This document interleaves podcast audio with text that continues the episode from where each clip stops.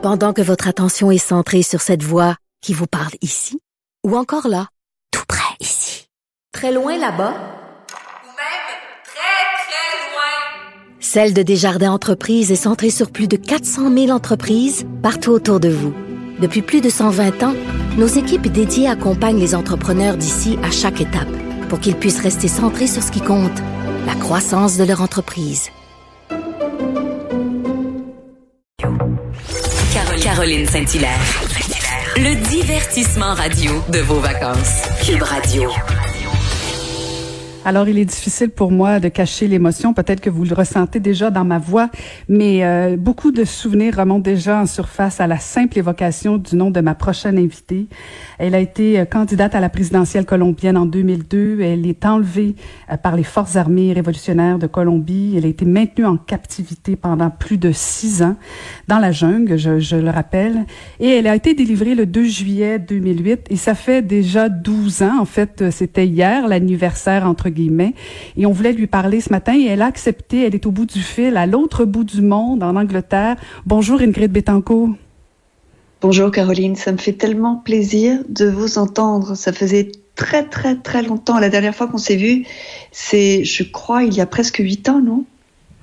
Oui, oui, tout à fait. À la ville de Longueuil, où on vous, oui. euh, j'étais à l'époque mairesse de Longueuil et on vous, euh, oui. on vous rendait hommage, bien sûr, et on vous déclarait officiellement citoyenne d'honneur de Longueuil.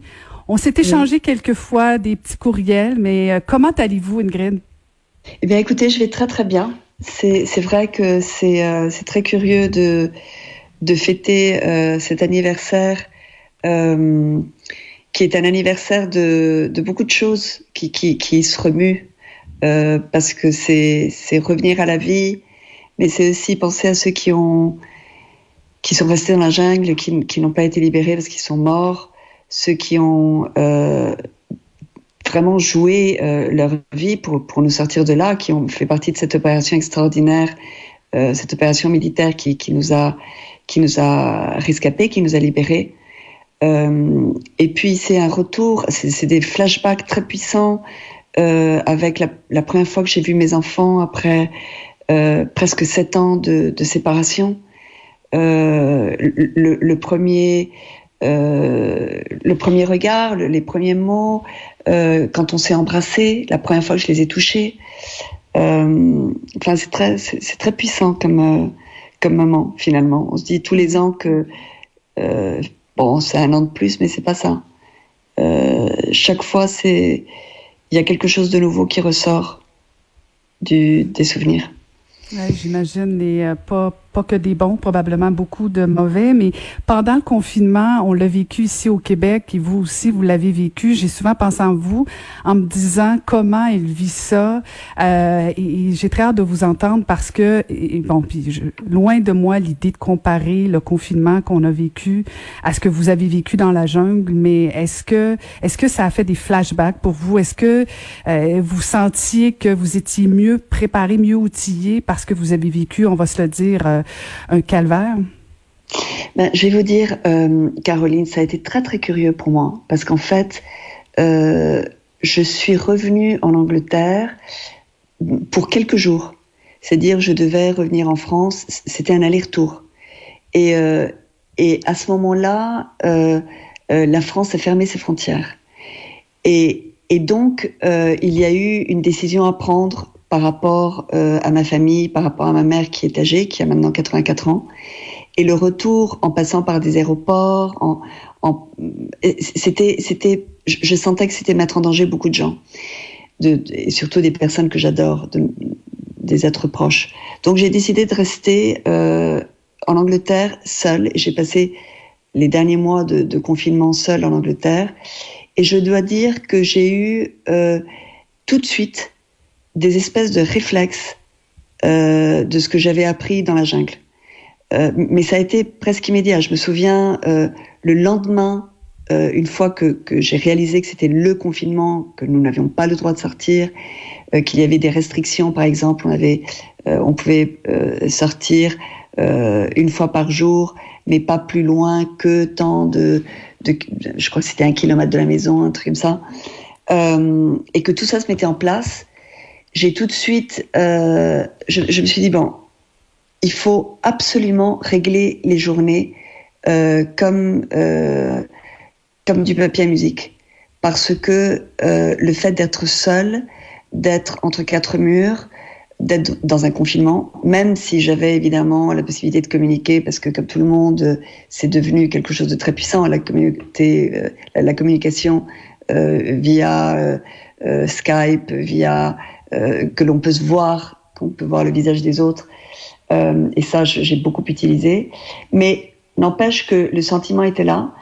Et, je me souviens très bien le moment où j'ai écrit sur un papier euh, les heures, c'est-à-dire que j'allais me lever à telle heure, j'allais prendre mon petit déjeuner, euh, j'allais immédiatement euh, me mettre à écrire euh, avec des journées d'études de, mm, très réglées et, euh, des heures pour, faire euh, une activité physique qui était très très importante parce que nous étions encore à la fin de l'hiver, donc il faisait froid.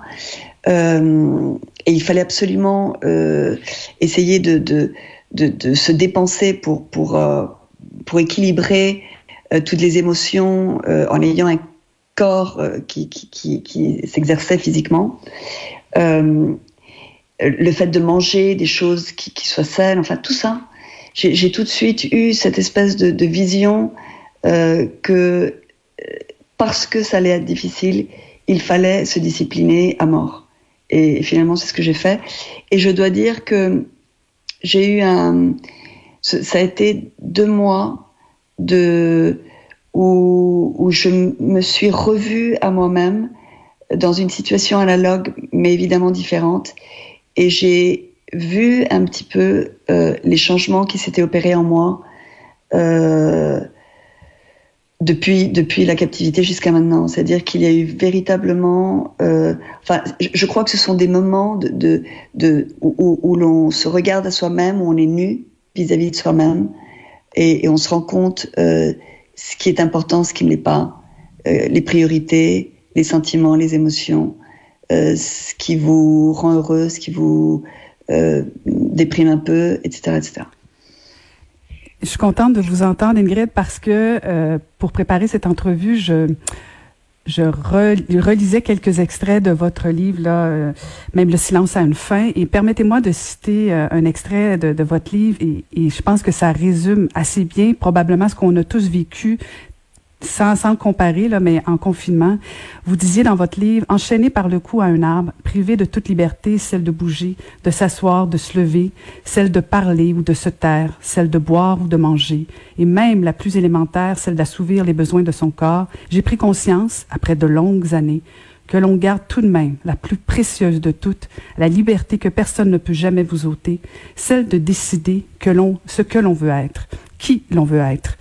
Et je pense que la pandémie, corrigez-moi si je me trompe, Ingrid, nous a tous permis un moment d'introspection qui, en tout cas, je fais le souhait publiquement avec vous ce matin, peut-être va changer un peu la dynamique du monde entier. Ben, vous savez, Caroline, moi, je, c'est quelque chose que je, j'ai dans mon cœur très fort. Euh, je, je, sens, mais je pense que c'est ce que nous sentons tous, que ça a été un, un déclic, qui a, qui a un, avant et un après, que nous sommes différents, que nous sommes d'abord parce qu'il y a eu un, une urgence de solidarité, que nous nous sommes protégés parce que nous voulions protéger les autres, ceux que nous aimons, qu'il y a eu tout d'un coup euh, ce, ce, ce face à face avec la mort dont nous avons besoin pour nous rendre compte combien la vie est précieuse, et que nous nous sommes aussi rendus compte que notre planète, eh bien, euh, on, la traite comme une poubelle, et que c'est notre maison, et que nous, nous, sommes partis dans cette espèce de, de civilisation destructrice, euh, non responsable, euh, de, consommation de l'immédiat, dans lequel nous perdons aussi notre âme, parce que nous ne savons même pas qui nous voulons être, parce que nous sommes, euh, nous nous gavons de consommation, et ça nous permet de ne pas nous regarder en face et de nous dire finalement qui nous sommes, quel, est cet être que nous pouvons visualiser en nous-mêmes et que nous pouvons être si nous faisons certains ajustements dans nos relations familiales, dans nos relations sociales, dans nos relations professionnelles, euh, pour être une meilleure qualité d'être humain. Et cette meilleure qualité d'être humain, elle est en nous. C'est comment nous gérons nos émotions, comment nous gérons nos paroles, ce que nous disons aux autres, ce que nous, comment nous protégeons les autres. Pour ne, parce que parfois on a l'impression qu'il faut tout dire. Eh bien non. Euh, parfois il ne faut pas tout dire justement. Parce que nous n'avons pas le droit de tout dire. Nous n'avons pas le droit de faire porter aux autres euh, nos lourdeurs et, et, et et, nous avons besoin d'une restriction, d'une prise en main, d'un contrôle sur nous-mêmes. Et c'est le même contrôle que nous devons appliquer sur le monde. Un monde qui est, merveilleux. Euh, maintenant que nous sommes en été, que nous voyons euh, cette planète qui nous aime, qui nous répond, euh, qui s'ouvre à la vie, les fleurs, les oiseaux. Et, il faut, je crois, un moment de nous dire, est-ce que nous le méritons, ce monde extraordinaire? Qu'est-ce que nous faisons pour le conserver, pour que nos petits-enfants, nos arrière-petits-enfants puissent en profiter comme nous, nous en profitons? Et je crois que le Covid, ça nous a permis de comprendre que le monde entier, tout de suite, en une seconde, pouvait changer de façon de se comporter. Et ça, c'était quelque chose que nous croyions impossible. On nous disait toujours, mais non, c'est des processus. Euh, un jour, nous aurons la voiture électrique. Un jour, nous, changerons notre façon de euh, organiser nos ordures. Un jour, nous mangerons plus sainement et nous, produirons des aliments avec moins de pesticides. Puis tout d'un coup, on se rend compte que, eh ben, avec un peu de volonté politique, mais aussi sociale de nous tous, avec une exigence, avec une, urgence, nous pouvons tout de suite changer. Et ça, je crois que c'est quelque chose que nous avons appris, qu'il faut que nous... C'est un acquis, c'est un capital social qu'il faut maintenant que nous apprenions euh, à mettre en œuvre, parce que c'est une responsabilité de nous tous. Je crois que c'est, pour moi, le Covid, euh, la pandémie, tout ce que nous vivons qui est tellement dur. C'est dur de, de, se dire que nous ne pouvons pas embrasser les gens que nos amis ou que nous devons porter des masques. C'est des, restrictions qui sont, qui sont parfois très difficiles à gérer. Mais en même temps, euh, je crois qu'on peut, et, c'est un petit peu en faisant écho à ce que vous disiez, euh, Caroline, je crois que euh, c'est une grande opportunité pour, pour redresser le chemin, je crois. Est-ce que vous pensez, parce que l'homme avec un grand H étant ce qu'il est, a tendance à oublier, parce que bon, euh, tous ces changements-là dont vous parlez, euh, qui, est-ce que vous pensez que euh, on va les garder euh, vivants ces, ces, objectifs, ces changements-là? Est-ce que ça part de nous comme individus au niveau de la société ou faut maintenir une pression auprès de nos législateurs, auprès des, des hommes et des femmes politiques? Bon, je crois d'abord qu'il faut que nous parlions de l'humain. Et j'insiste sur l'humain, parce que euh, le terme homme n'est pas neutre. Hmm. Il y a des hommes et il y a des femmes. Et nous sommes tous humains. Et notre façon de nous approcher au monde est différente. Elle est complémentaire, euh, elle est, nous, nous voulons qu'elle soit égalitaire, mais je crois que euh, c'est aussi en, en comprenant euh, qu'il y a une diversité, une diversité évidemment euh, de genre, mais une diversité de culture, une diversité de, de, de modes de, de, production, de, de, compréhension du monde, une, diversité religieuse, cosmologique. Enfin, je crois que c'est la clé. Pour, trouver cet équilibre euh, que nous devons trouver tous ensemble. Euh, je, crois que il n'y a pas de recette miracle. Il n'y a pas, il faut faire ci, il faut faire ça. Je crois que chaque communauté, chaque société euh, doit se, se, se réfléchir, se, se, faire une introspection et regarder comment elle, dans son contexte, dans, dans, dans son contexte social, historique, euh, économique, culturel, euh, peut transformer sa relation d'abord dans l'humain. Parce que, parce que le choc, que, cette, espèce de, poids que nous faisons porter à la planète, c'est avant tout euh, le, fruit de relations humaines qui ne sont pas, euh, qui, ne sont pas honnêtes. Il y a de l'exploitation, il y a euh, une, espèce de, manque de respect vis-à-vis de l'autre. Et, ce manque de respect vis-à-vis de l'autre qui fait que, on consomme, on jette, on passe par-dessus les autres, on s'en fout, euh, et ben ça répercute sur l'être humain, homme et femme, enfant, vieux, ça répercute sur l'être humain et ça répercute sur la planète. Donc c'est euh, c'est un changement d'âme. Et c'est ce changement d'âme qui va nous donner un changement politique. Et nous allons le voir. Moi, vous savez, le politique, c'est comme un canard boiteux, il arrive toujours en retard, mais il finit par arriver. Et, euh, il faut que nous, sachions euh, mettre nos exigences au bon endroit. Et nous avons appris à réfléchir d'une autre façon. Nous avons appris à voir qu'il y a des, des, gestes qui sont malencontreux, des commentaires qui, qui, qui font du mal, euh, des décisions politiques qui peuvent être justifiées sur le court terme mais qui sont désastreuses euh, sur le long terme. Et c'est dans la mesure où nous, chacun de nous, dans notre conscience et dans notre relation sociale, nous en parlons, euh, nous, nous, nous, sommes des vecteurs d'information, que ça va changer. Moi, je suis une personne optimiste. Je crois euh, que nous allons réussir à, changer la donne et, à faire euh, de, notre planète le paradis qui, doit être le jardin que, que, que nous nous devons à nous-mêmes en tant qu'être humain rationnel, euh, doué de, créativité, de, de possibilité de d'arranger les, erreurs et, les choses mauvaises que nous faisons. Nous, avons cette capacité de, changement en nous. Euh, et, moi, je crois beaucoup en ça.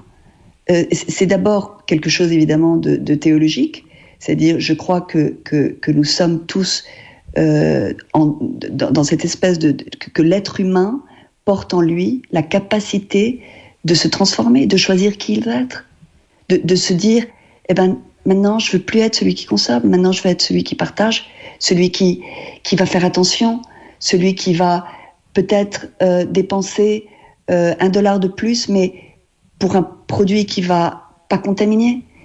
Et, et, je sais que ce sont des décisions dures, parce que souvent nos budgets ne sont pas extensibles, parce que parfois on n'a pas le temps.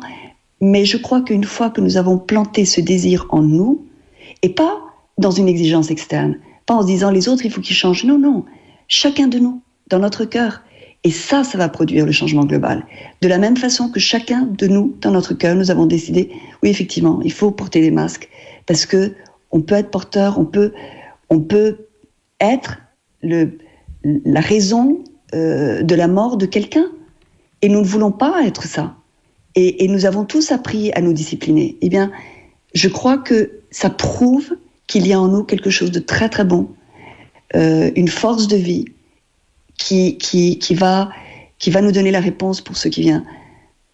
Caroline, je sais que vous êtes, euh, vous êtes politique, moi aussi, euh, même si on ne l'est pas activement tout le temps, mais, euh, mais le politique, il, doit se nourrir de, de cette confiance en l'être humain. Si, sinon, on, on, finit par tomber dans, dans l'idéologisme. Et j'aime pas les idéologies. Je trouve que ça nous réduit euh, ça réduit le monde à des espèces d'équations dans lesquelles on doit exclure les autres qui pensent pas comme nous. Ben, j'aime pas. Euh, j'aime la diversité, j'aime j'aime les autres euh, dans leurs différences. Par exemple, là, avant de, de rentrer dans, dans, dans, le programme, j'écoutais la, la, conversation que vous aviez avec la personne qui parlait de barbecue et tout ça. ben, je, trouve, je, je, trouve ça génial, vous voyez, parce que je me dis, c'est vrai, c'est une autre culture, c'est merveilleux.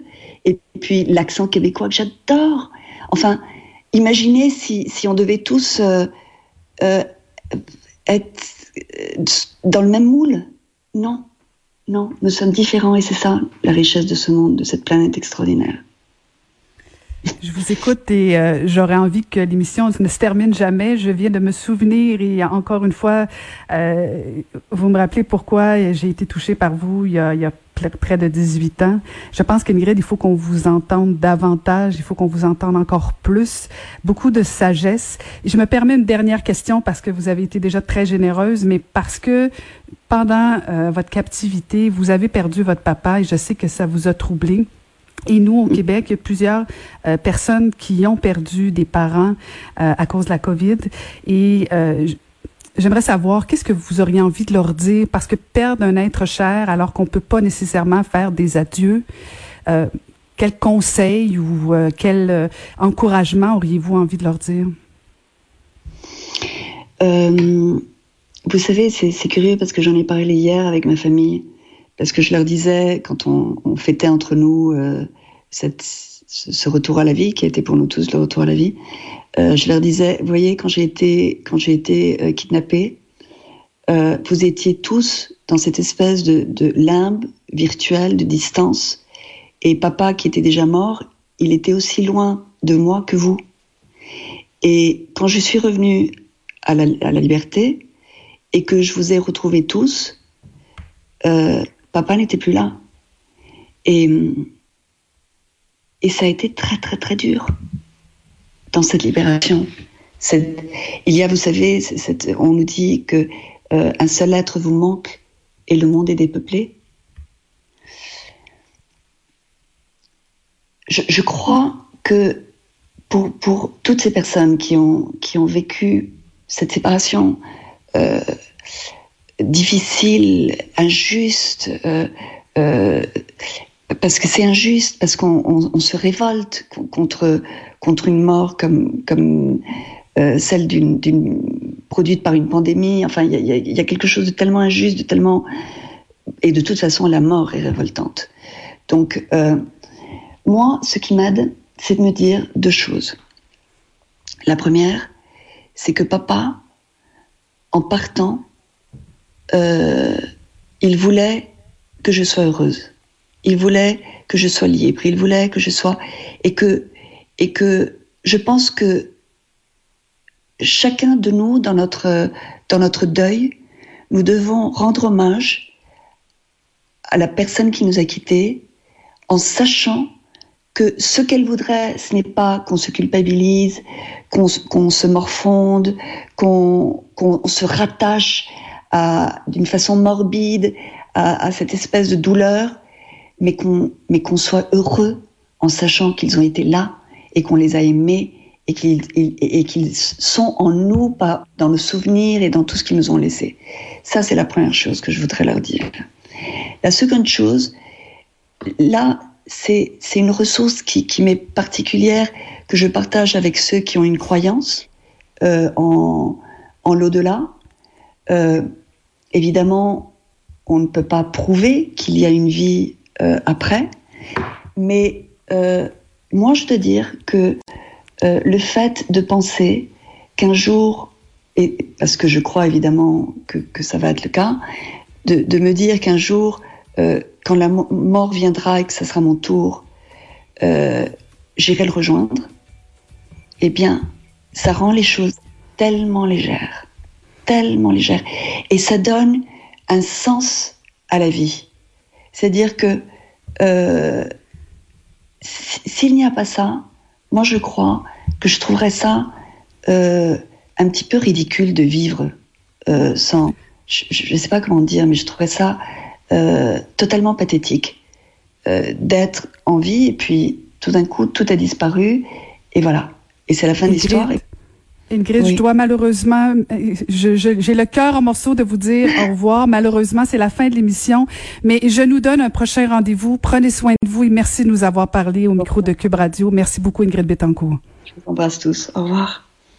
Rendez-vous dans la section balado de l'application ou du site cube.radio pour une écoute sur mesure en tout temps. Cube Radio, autrement dit. Et maintenant, autrement écouté.